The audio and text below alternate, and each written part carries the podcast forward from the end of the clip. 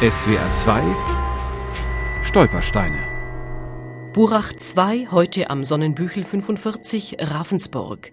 Hier wohnte Dr. Ludwig Erlanger, Jahrgang 1896, Flucht 1939, Palästina.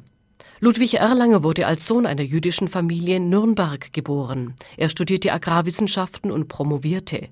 1924 erwarb er in Ravensburg einen Gutshof, den Burachhof, und lebte dort mit seiner Frau Fanny und den beiden Kindern. Erlanger baute das rund 30 Hektar große Anwesen zu einem landwirtschaftlichen Vorzeigehof aus. Die Hühnerställe waren luftig und groß, sein Obstbau wissenschaftlich fundiert, seine Anlagen zur Saftherstellung modern und effizient. Sein Apfelsaft wurde deutschlandweit ausgeliefert, angeblich sogar in die Reichskanzlei.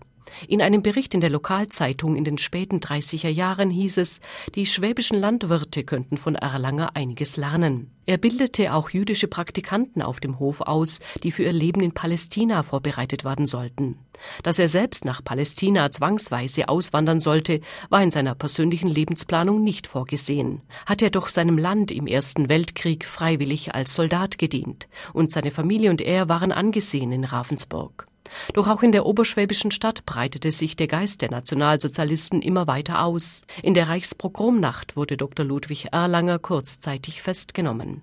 Einen Tag später musste er den Hof zwangsweise an die Stadt Ravensburg verkaufen und wurde unter Druck gesetzt, mit seiner Familie Deutschland zu verlassen. Durch den Einfluss eines Onkels in Palästina konnte die Familie schließlich Ende 1939 dorthin auswandern.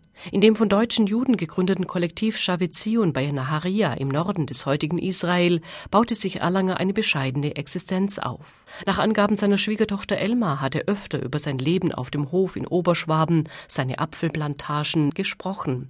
Er kam nur einmal nach Ravensburg zurück, besuchte dabei aber nicht seinen ehemaligen Gutshof. SWR 2 Stolpersteine.